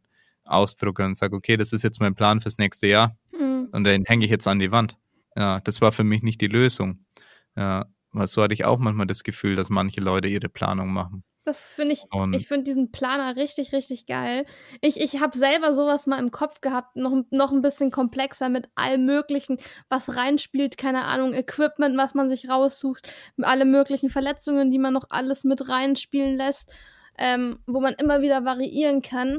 Aber also ich habe also vom Kopf her fand ich das ziemlich cool, aber also umsetzbar war das also in meinem Kopf natürlich alles nicht. Und ich finde es mega genial, dass du da so, also diesen Aspekt schon mal ziemlich großräumig umfasst hast. Also ich bin mega neugierig, wie dieser Planer aussehen wird. Ja, dann schicke ich den dir auf jeden Fall mal zu. Ja, super gerne. ja. Und ja, also was du schon gemeint hast, so Verletzungen beispielsweise, trage ich da dann auch ein. Was habe ich zu Tobi vor kurzem gesagt, als ich jetzt ähm, vorgestern bei den Sprints, habe ich so, ja, ich sag mal, am nächsten Tag war es jetzt eigentlich wieder weg, aber habe ich gefühlt eine Leistenzerrung gehabt und ähm, am rechten Knöchel eine Überlastung gemerkt. Aber da habe ich einfach gemerkt, okay, ich brauche mal wieder ein Deload. Äh, ich spüre inzwischen nichts mehr da, zum Glück. Ich hatte schon Angst, dass ich verletzt bin, aber habe es halt mal eingetragen in den Planer. Jetzt weiß ich halt, okay, ähm, wenn der Speed zu hoch ist, äh, tendiere ich ähm, zu Überlastungsverletzungen. Ja, vor allem, wenn man davor nur fünf Stunden geschlafen hat, die Nacht, nicht empfehlenswert. Das ist überraschend. Ja, du solltest eine Studie drüber machen. Das habe ich noch nie gehört. ja, das Lustige ist, ich habe es am Abend davor in einem Buch gelesen, dass wenn man wenig schläft, ähm, die Verletzungswahrscheinlichkeit sich bis zu verdreifachen kann. Ja, und dann am nächsten Tag habe ich mich in Anführungszeichen verletzt. Ja, als ich in der Nacht nicht schlafen konnte, weil ich vier verschiedene Bücher gelesen habe. Vielleicht also ich habe von vier verschiedenen Büchern ein Kapitel gelesen und war nicht der Hauptgrund. Also ich hatte ja wegen Corona etc. Die finanziellen Sachen sind halt so ein bisschen im Hinterkopf dann immer und da habe ich manchmal dann auch Probleme einzuschlafen. Dann lese ich halt dafür mehr. Ähm, aber ja, musste dann halt irgendwann dann doch aufstehen und ja, die Tage davor auch nicht gut geschlafen und ich glaube wirklich, dass es einen immensen Einfluss hat und dass es nicht nur Zufall ist, dass man sich gerade dann verletzt oder überlastet. Und ja, genauso wie natürlich eine psychische Komponente extrem groß ist, was alles miteinander zusammenhängt, weil alles Stress ist für den Körper und Körper, der Körper Stress oft gar nicht so richtig gut unterscheiden kann, physiologischen und psychologischen und Schlafmangel. Ja, äh, vielleicht war es auch ein bisschen selbsterfüllte Prophezeiung, dass es genau am Tag danach war. Aber ja, aber witzigerweise habe ich halt wirklich nicht daran gedacht. So. Also ich habe ja. nicht das Gefühl gehabt, dass ich nicht fit bin, habe nicht das Gefühl gehabt, dass ich jetzt äh, Angst habe, weil ich jetzt wenig geschlafen habe oder so, sondern ja, das hätte ich nämlich im Nachhinein dann auch gedacht, so mit selbsterfüllender Prophezeiung. Aber ich habe, ich lese immer so Sachen, aber ich beziehe das nie auf mich als Athlet, mhm. weil ich, wenn ich mich selber coache, extrem dumm bin. ja. Also ich kann mich nicht gut selber coachen, muss ich ganz ehrlich zugeben.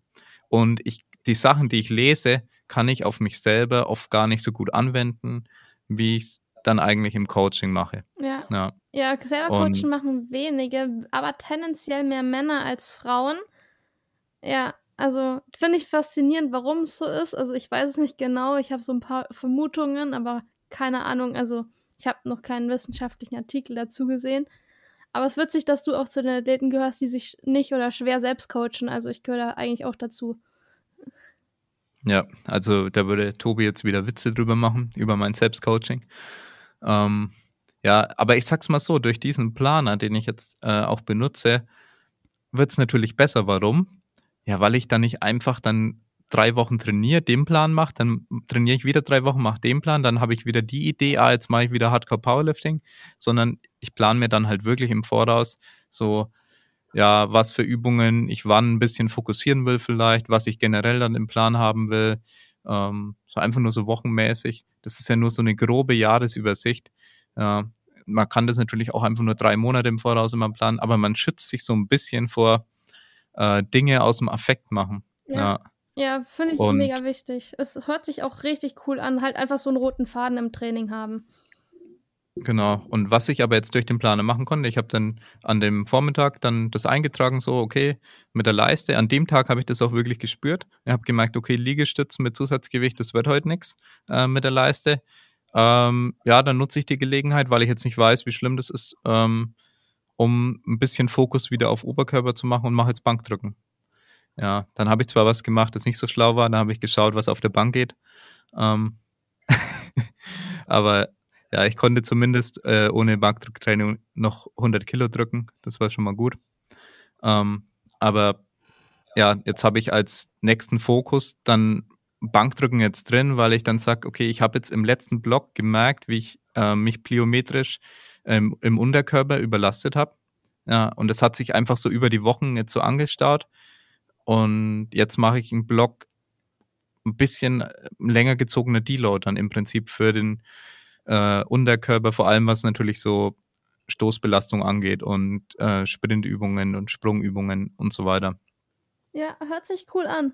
Äh, was ich äh, überlege gerade zu deinem äh, Überlasten vom Oberkörper, ich kenne das auch, dass ich teilweise dann total durch bin nach ein paar Wochen, wo ich mich konstant überlaste. Witzigerweise, das kannst du gerne mal ausprobieren. Also äh, wahrscheinlich ist es dann wieder zu, gehört zu der Kategorie dumm, aber es funktioniert erstaunlich gut, finde ich. Dann Woche wirklich ruhig machen, sehr, sehr wenig machen, vielleicht so ein bisschen Bankdrücken so als Nebenübung und dann mal gucken, was geht. Weil meistens, äh, also ich kenne es zumindest bei mir, eskaliert man dann, wenn man das so ein bisschen ruhiger gemacht hat, dann die Wochen nach einer Überlastung so richtig gut. Ja, genau. Ich glaube auch, dass es funktionieren könnte. Ja. Nee, das habe ich auch schon gehabt. Also ich habe mich auch schon da ähm, auch auf einen Wettkampf hin äh, in der Vorbereitung überlastet und dann irgendwie, ja, so semi verletzt und dann irgendwie so eineinhalb Wochen fast nichts gemacht und dann danach äh, wieder irgendwas gemacht und dann eine Bestleistung Ja, hingelegt oder so. ja ich glaube, das Ja. ist so dieses Mischung aus Overreaching und was gerade noch so eben funktionell ist und so zwischen übertreiben und nicht übertreiben. Das ist halt so ein Spiel. Ja, nee, definitiv. Das kann auf jeden Fall auch funktionieren. Ja, ich mache jetzt zum Beispiel eine Woche, ähm, weil wir das Thema auch noch aufgeschrieben haben, mit Deload-Möglichkeiten. Ich mache jetzt in der Woche im Prinzip so GPP, Mhm. also General Physical Preparation nennt man das oft. Und ja, da, das nutze ich als Deload aber auch. Also ich mache nicht die gleichen Übungen und einfach nur weniger Gewicht, sondern mache was komplett anderes. Ich habe dann heute ein paar Liegestützen gemacht und wirklich so komplett leicht und ein bisschen Rudern und ein paar Reha-Übungen und dann ein Cardio. Aber Low-Impact-Cardio, also auf dem Airbike. Dann 20 Minuten. Low Und- Impact, ja, ja, auf dem Airbike. Ja, halt Impact meine ich jetzt eben keine Stoßbelastung für die Gelenke. ja, Das eben, weil meine Fußgelenke und so langsam durch waren. ah. Deswegen habe ich gesagt, gehe ich jetzt nicht regenerativ joggen, mhm. ja, weil das dann trotzdem die Sprunggelenke natürlich wieder extrem belastet. Und ja, genau, das mache ich dann aber auch so die ganze Woche jetzt und danach mache ich wahrscheinlich einen Block, ein ähm, bisschen mehr Oberkörperfokus, weil das war dann dreimal die Woche eine Drückübung, ein paar Sätze so. Mhm. Also wirklich für einen Powerlifter, das ist ganz witzig, was Powerlifter für ein Volumen teilweise ballern. Ähm, das waren dann vielleicht so, ja, effektiv 10, 12 Sätze äh, drücken in der Woche. Ja, und ein Powerlifter, ja, fängt oft bei 20 Sätzen an und geht bis auf 40, 50 Sätze dann hoch. Ja, ja, also ich, ich bin lieber über die Accessoire-Übungen gegangen als über die Hauptübungen. Aber Drückbewegungen hatte ich da auch teilweise sehr, sehr viel. Ich habe, äh, apropos Drückbewegungen, eine lustige Sache gemacht. Also don't try this at home. Also ist ziemlich böse. Mit einer Freundin zusammen, immer abwechselnd. Jeder macht eine Runde, so viele Liegestützen wie er kann. Wir haben halt die noch einen Ticken erhöht, indem wir uns auf Kurzhanteln unsere Hände positioniert haben. Und abwechselnd mit Ring Rows, also an den Ringen rudern. Und dann ist die andere Person dran und halt jede Runde immer wirklich ausgereizt und das aber für zehn Runden pro Person. Also, ich hatte noch nie so einen üblen Muskelkater, glaube ich. überall. Ich hatte ihn im Serratus, ich hatte ihn im Trizeps, also da komplett. Im Schultergürtel, im Pack hatte ich einen. Ich, also wirklich überall. Ich hatte ihn im Hüftbeuger, was mich ein bisschen überrascht hat. Ähm, also wir haben uns, also das funktioniert erstaunlich, erstaunlich gut. Und da hatten wir auch, also 50 Sätze, jein, also es waren 10 Sätze, aber halt wirklich High Volume. Und da kriegt man tatsächlich auch mehr Muskelkater rein, weil man halt jedes Mal den Muskel zum Versagen bringt. Zwar nicht über die typische Rap-Range, ja, die man vom Powerlifting kennt, aber ich glaube, also ich bin ja jetzt immer noch ziemlich gut im Bankdrücken, auch wenn ich es nicht mehr mache. Ich glaube, das funktioniert hauptsächlich durch diese ganzen Hypertrophie-Blödsinn, der immer noch über Push-Bewegungen funktioniert. Entschuldige die Unterbrechung, wir hatten kleine technische Störungen. Äh, jetzt versuchen wir es nochmal weiterzuführen. Und zwar mit der Frage, Fiona, wie gestaltest du eigentlich normalerweise deine Deloads? Also direkt Deloads habe ich persönlich selber nicht, aber nicht im Sinne von, ich baller einfach 365 äh, Tage im Jahr, sondern im Sinne von, ich konzentriere mich selten auf eine Sache so stark, dass ich die 365 Tage mache, und hau, hau halt dann entweder mal einen Break rein, wenn ich zum Beispiel ein Eishockey einfach mal im Vordergrund steht, plötzlich mal für eine Woche, oder der Sport aus der Uni mal eine Woche im Vordergrund steht, oder ich eben einfach ganz andere Sachen ausprobiere mal eine Woche, beziehungsweise jetzt ist ja relativ leicht mit dem CrossFit, da ist so viel drin, dass man sowieso immer wieder unterschiedlichen Fokus auf unterschiedliche Sachen legt, dass man nie äh, wirklich sich auf eine Sache versteift. Und für mich ist halt ein Deload ist ja immer dann quasi angebracht, wenn man sehr, sehr lange ein, das Muskelsystem oder das ZNS in eine bestimmte Richtung herreizt, dass es halt ermüdet ist. Und ja. dann will man es natürlich äh, irgendwann wieder recovern, weil das halt sonst ein bisschen bricht. Und ja, genau. Und also die meisten machen halt dann eine Woche ein bisschen ruhiger oder eben du hast jetzt zum Beispiel das GPP gemacht. Dann stattdessen ähm, General äh, Physical Preparation für alle, die es äh, noch nicht im Kopf haben. Genau, und ich mache halt auch im Sinne von theoretisch auch so eine Art GPP im Sinne von der Sache, dass ich einfach was Neues mache, was anderes in den Fokus stelle, Sachen ausprobiere. Und zum Beispiel, also manche Sachen sind auch einfach gegeben, wenn ich dann Handgelenkprobleme habe, dann werde ich automatisch ein bisschen mehr Lower Body machen. Falls ich irgendwie Sprunggelenk, falls ich einen Shinsplint kriege, also Entzündung im ja. Schienbein, dann werde ich automatisch ein bisschen mehr Oberkörper machen. Je nachdem, wie so äh, kriege ich halt quasi meinen Deload automatisch mit rein. Ich persönlich bin sehr, sehr schlecht darin zu sagen, ich entspanne jetzt mal eine Woche und mache einfach eine Woche Urlaub. Ich weiß nicht, ich bin dazu, ich glaube, das habe ich die letzten fünf Jahre wahrscheinlich nicht gemacht. Für mich ist halt Deload einfach, ich mache was anderes. Also ich bin halt dann äh, zwei, drei Tage Skifahren von mir ist auch mal oder ich bin halt dann zwei, drei Tage wandern, einfach in die Richtung gehend und danach ja. halt noch ein bisschen was anderes oder richtigen Deload habe ich natürlich, wenn ich krank werde, da ist natürlich dann gar nichts mehr, aber dann ist der Körper eh anders gefordert. Ja. Ich glaube, was man zum Teil auch machen kann, was vielleicht auch viele nicht äh, im Blick haben, was mir so spontan einfällt, ist halt auch äh, mental ein Deload zu haben. Das heißt, du machst zwar Dinge, die deinen Körper belasten, vielleicht auch neue Belastungen, die ja grundsätzlich, ja, was jetzt die Reizsetzung angeht, nicht mal so ohne sind. Aber deine mentale Einstellung dazu, ich bin zum Beispiel ein, ja, sagen wir ein klassisches Beispiel, ein Powerlifter, wenn ich jetzt eine schwere Kniebeuge mache und das ist für mich sehr wichtig, dann habe ich da auch so eine gewisse äh, mentale Anspannung, wenn ich dieses Training vollführe. Wenn jetzt ein Powerlifter ein CrossFit-Training macht, was jetzt für ihn nicht wichtig ist, dann ist diese mentale Herangehensweise, glaube ich, eine, eine ganz andere und diese Mental Fatigue, die dadurch auch aufgebaut wird, sehr viel geringer, weil das Stresserlebnis des, des Lifters, denke ich, geringer ist. Das ist jetzt für mich einfach nur zusammengereimt äh, habe ich jetzt keine wissenschaftliche Untermauerung, aber es ergibt für mich Sinn. Also so würde es für mich persönlich sein, denke ich. Ja, ja, hörst du mich noch? Ich sehe gerade, dass es wieder grau wird. Oh shit. Wie bitte? Ich bin weg, oder? Ah, ja, du bist wieder da. Es war gerade ganz kurz grau. Ich hatte ganz kurz äh, Angst, dass wieder alles weg ist. Äh, aber du hörst mich wieder? Ja, du bist abgehackt gerade. Ja, aber du, es war ganz kurz. Ah, fuck, jetzt ist es wieder grau. Holy crap. Aber jetzt höre ich dich wieder. Echt? Okay, weil du bist gerade grau und ich hatte ein bisschen Schiss. nee. Okay, äh, ich probiere es einfach mal. Ähm, ja, also ich sehe es genauso wie du mit diesem Mental Fatigue. Ich dachte, das ist quasi vom ZNS ausgehend, dass quasi das so ein bisschen unter Stress ist. Also nicht durch die muskuläre jetzt äh, Anspannung, also durch das, was es so leisten muss, mit ähm, das ist äh, Anspannen, Entspannen von der Muskulatur, sondern eben durch den mentalen Stress ausgehend.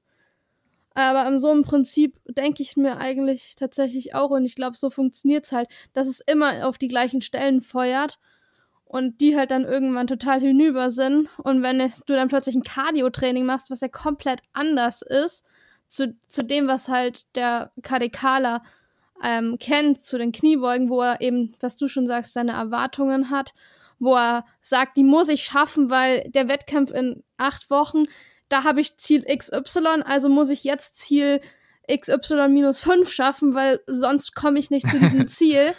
Ja. Und ähm, genau, wo- man sich diesen Druck äh, die ganze Zeit macht und wenn man eine andere Sache macht, wo man komplett ohne Erwartungen reingeht, einfach mal probiert, was passiert denn jetzt gerade, dann äh, ist natürlich dieser mentale Stress nicht drin und ich glaube eben auch, das ZNS äh, wird halt mal ein bisschen anders befeuert und nicht immer nur straight mit äh, schweren Kniebeugen.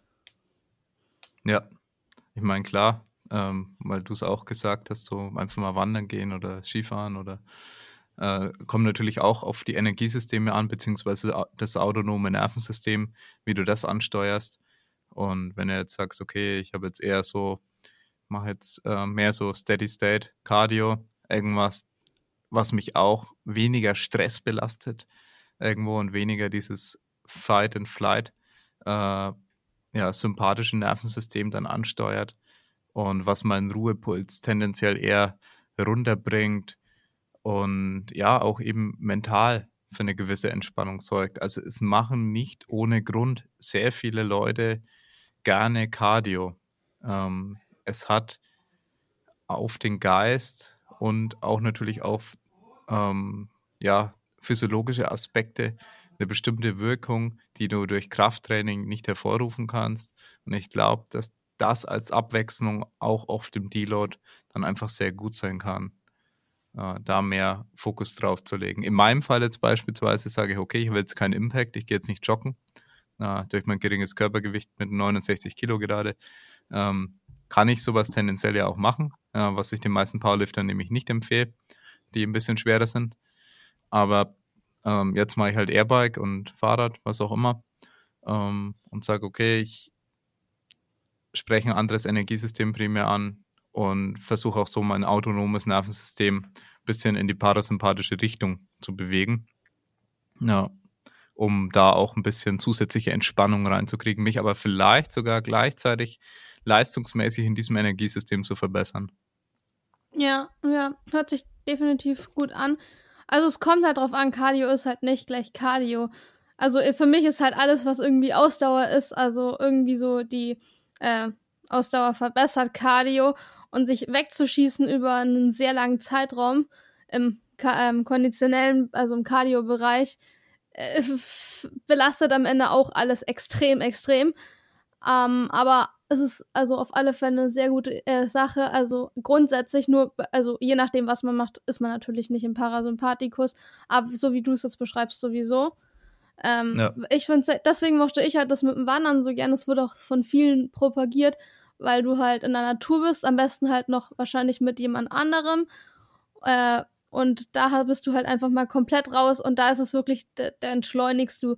Wenn, äh, es war auch so, das ist dann auch immer so, hm, Trailrun ist ja auch in der Natur, aber da fängst du dann wieder an zu pushen und wenn du dann am besten noch dieselbe Strecke zweimal gelaufen bist, dann schaust du natürlich, dass du beim zweiten Mal wieder schneller wirst und dann war es das dann auch schon mit dem Parasympathikus.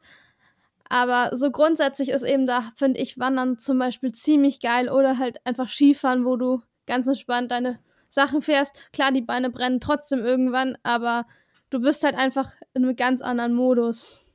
Ja, genau. und ja, was man, denke ich, grundsätzlich, ja, was man, denke ich, grundsätzlich da einfach nur vermeiden muss, um halt, ja, diese autonome Balance wiederherzustellen, vor allem wenn man tendenziell meistens schwer liftet, ist, okay, ich mache Cardio, aber ich mache jetzt keine heftigen Intervalle. Ja, Ja, sondern genau. dieses, dieses Steady State ist da eben wichtig. Man könnte theoretisch das sogar pushen und man würde immer noch, äh, solange das Ganze eine relativ gleichmäßige Belastung von, sagen wir mal, im Optimalfall über 30 Minuten ist. Ja, und ich meine, so eine Belastung hält man auch nicht durch, wenn die sehr intensiv ist. Also dann ist es für dich nicht intensiv. Wenn du es 30 Minuten durchhältst, ist dann einfach so. Dann ist es extensiv. und ich denke, wenn man das einhält, dann ist man auf jeden Fall da im sicheren Bereich. Ja, und ich glaube, dass sich nämlich viele Leute vielleicht auch mal schwer tun, mal nicht zu pushen.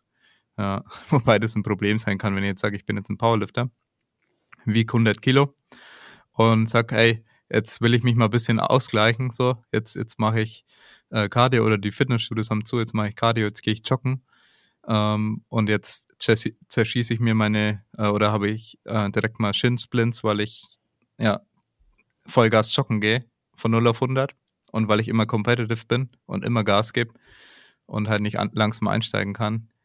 Ja, kann natürlich auch ein Problem sein. Da empfehle ich den meisten dann eher Fahrradfahren auch. Ja. Kann einem nicht ganz so viel passieren oft, außer vom Auto angefahren werden. Aufpassen. Ja, obwohl ich beim Cardio gibt so, also mich, also ich, mich kann schwer bei normaler Cardio entspannen, weil mich stresst meistens, also beim Laufen geht's noch am besten, so vor allem wenn ich im Wald joggen gehe, aber ansonsten stresst mich Cardio mehr, weil es immer so, ich mache ja nichts Richtiges, also, also ich weiß theoretisch, das ist sinnvoll, das ist so dieses dummes Training, wie du es beschreibst. Man, man weiß, es ist sinnvoll und man weiß, es ist wichtig, aber gleichzeitig fühlt, hat man das Gefühl, man macht es nicht gescheit, weil es brennt nicht und es ist nicht richtig gut. Das ist, Crossfitter-Mentalität, äh, wahrscheinlich, oder äh, keine Ahnung, vielleicht Crossfitter, Eishockey-Mentalität, das, was man halt früher von den Trainern gehört hat, auch. es muss brennen.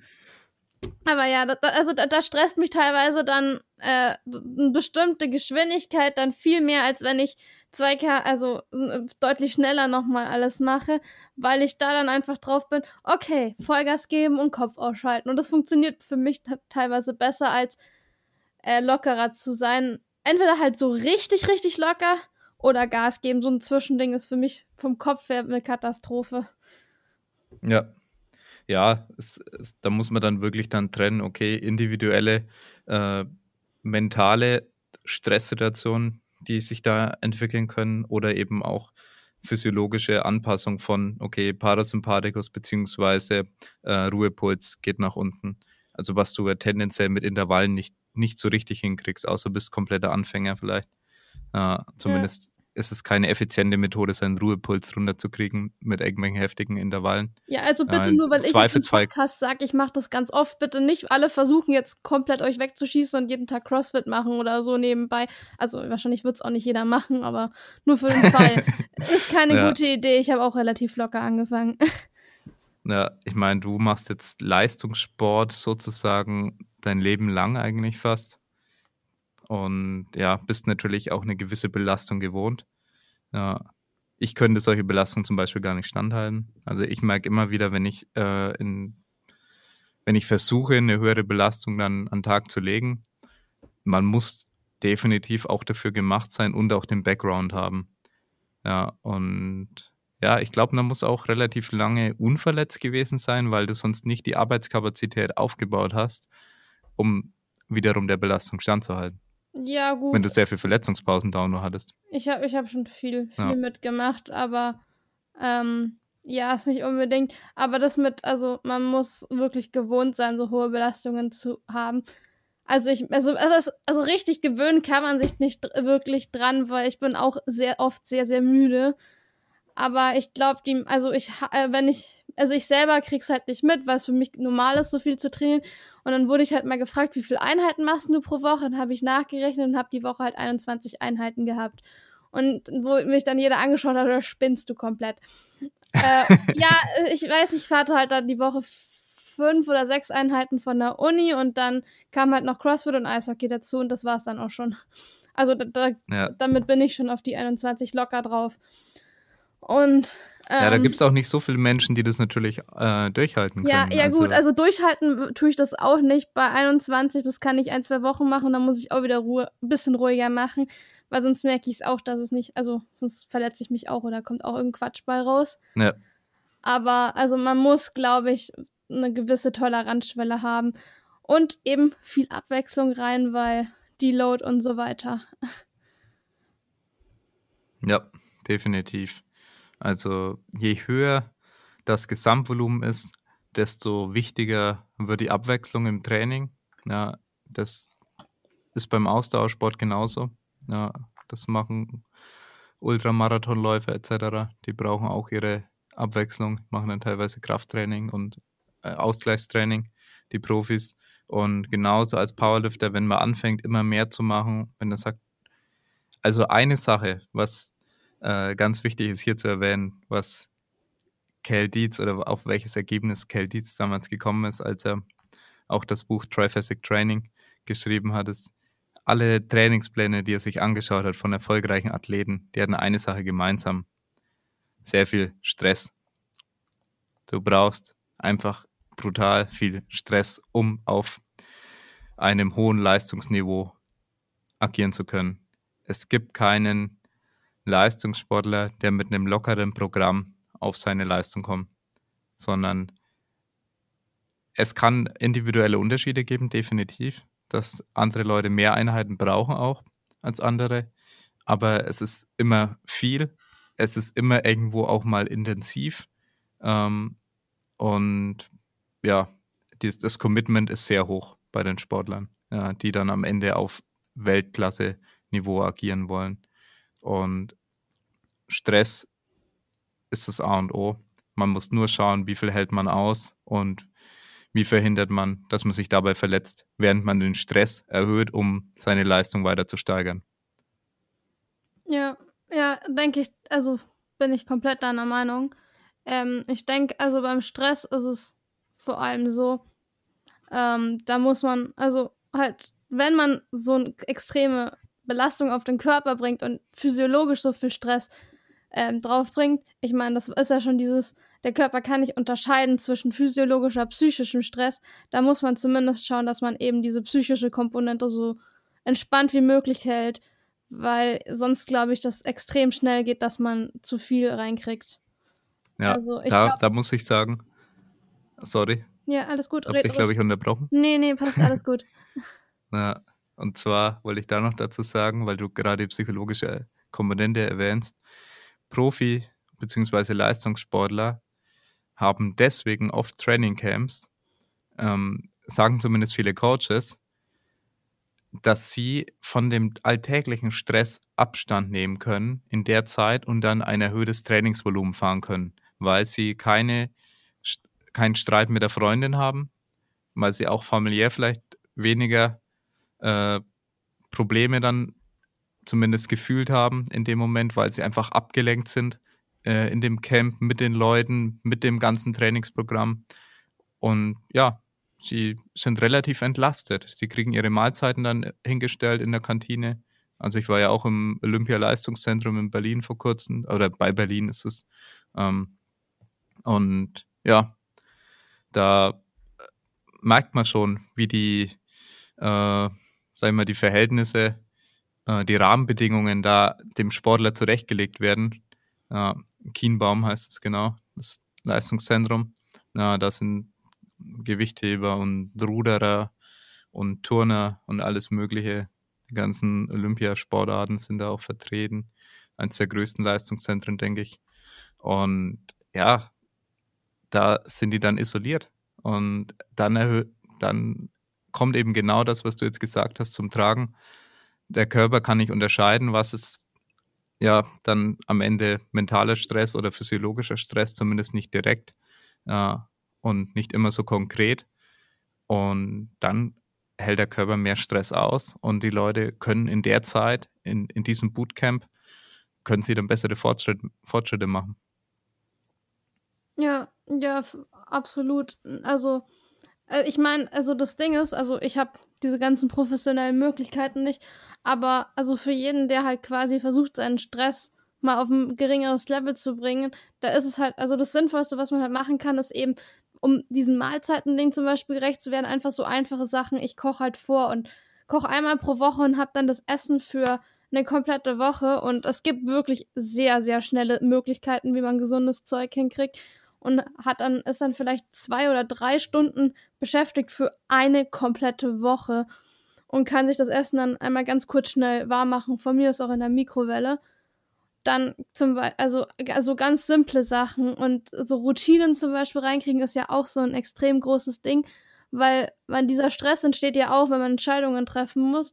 Und je ja. mehr Routinen man hat, desto weniger Entscheidungen muss man treffen, desto weniger Stress kriegt man äh, physisch. Sobald ich eine Routine habe, ich dehne mich zur Zeit XY, um diese Uhrzeit trainiere ich, um diese Uhrzeit passiert das und das. So, solange das immer abgespult wird, muss man nicht so viele Entscheidungen treffen. Und ich glaube, Athleten, die sehr, sehr viel hinkriegen, profitieren sehr stark von Routinen. Ich bin kein ja. so guter Routine-Mensch leider ich habe irgendwie immer irgendwas Neues und ich schaffe es irgendwie nie, Sachen zur gleichen Zeit zu machen. Das ist irgendwie ziemlich weird bei mir. Aber vorkochen, das, das kann ich. ja. Ich glaube, das sind auch richtig gute Abschlussworte. Ja, ähm, ja kann ich nur so unterschreiben. Äh, die Tipps sind Gold wert. Vorkochen, Stress vermeiden, Entscheidungen vermeiden, Routinen. Ja, ganz, ganz wichtige Bausteine, um dann am Ende erfolgreicher zu sein in seiner athletischen Karriere, egal welchen Sport man verfolgt. Ja, ich muss auch noch ja. sagen zuletzt, ich bewundere jeden, der einen Vollzeitjob hat, also den Stress vom Vollzeitjob und gleichzeitig noch trainiert. Also auch wenn es kein Leistungssport ist oder sogar Richtung Leistungssport geht oder manche machen es ja wirklich neben dem Leistungssport, ich finde das so faszinierend. Also Leute, die das reinkriegen, finde ich echt krass. ja, soweit ich weiß, gibt es da eine deutsche Gewichtheberin im Kader. Ja, es gibt auch eine Crossfitterin, die Vollzeit-Lehrerin äh, ist, gleichzeitig äh, bei den Profi-Eishockeyspielerinnen in der obersten Liga, die es auf der Welt für Frauen gibt, ist und eben jetzt in den Top 15 sowas im CrossFit drin ist. Die ist auch brutal. Aber auch eben bei den Gewichtheberinnen oder, also eine Freundin von mir, die meine Physio gleichzeitig ist, die auch Vollzeit Physio arbeitet und nebendran auch ihre Einheiten macht und sich da immer weiter hochschiebt. Ich finde das so krass. Also das, das finde ich echt wundernswert. Ja. Nee, das ist immer von der individuellen Situation eben abhängig, ähm, wie leicht man sowas natürlich unter einen Hut bekommen kann.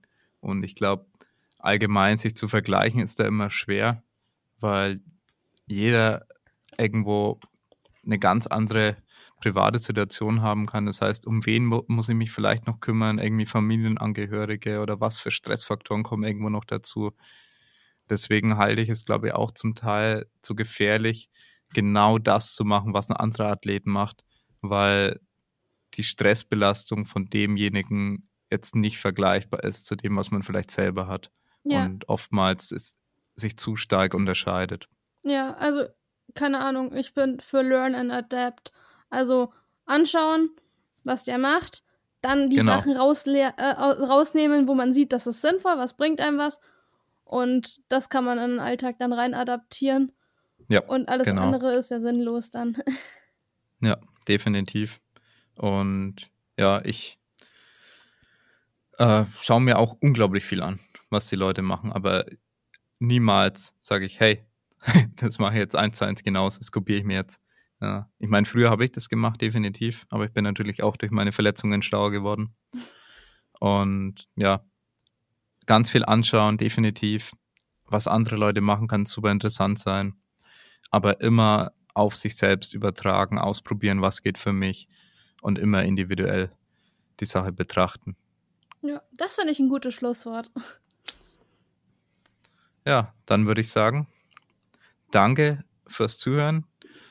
Ähm, danke dir, Fiona, dass du da warst. Danke, dass ich dabei sein durfte. Hat mega, mega Spaß gemacht. Mein erster Podcast ja. hier. Nee, war auf jeden Fall super interessant, da mal ein paar Details zu hören aus ja, deiner sportlichen Karriere und dem, was du so tagtäglich machst. Und auch nochmal an alle Zuhörer, wir haben jetzt Patreon, ähm, einen Patreon-Account angelegt damit ihr uns unterstützen könnt bei unserem Podcast-Projekt, das Ganze weiterzuführen. Wir haben derzeit keine Sponsoren.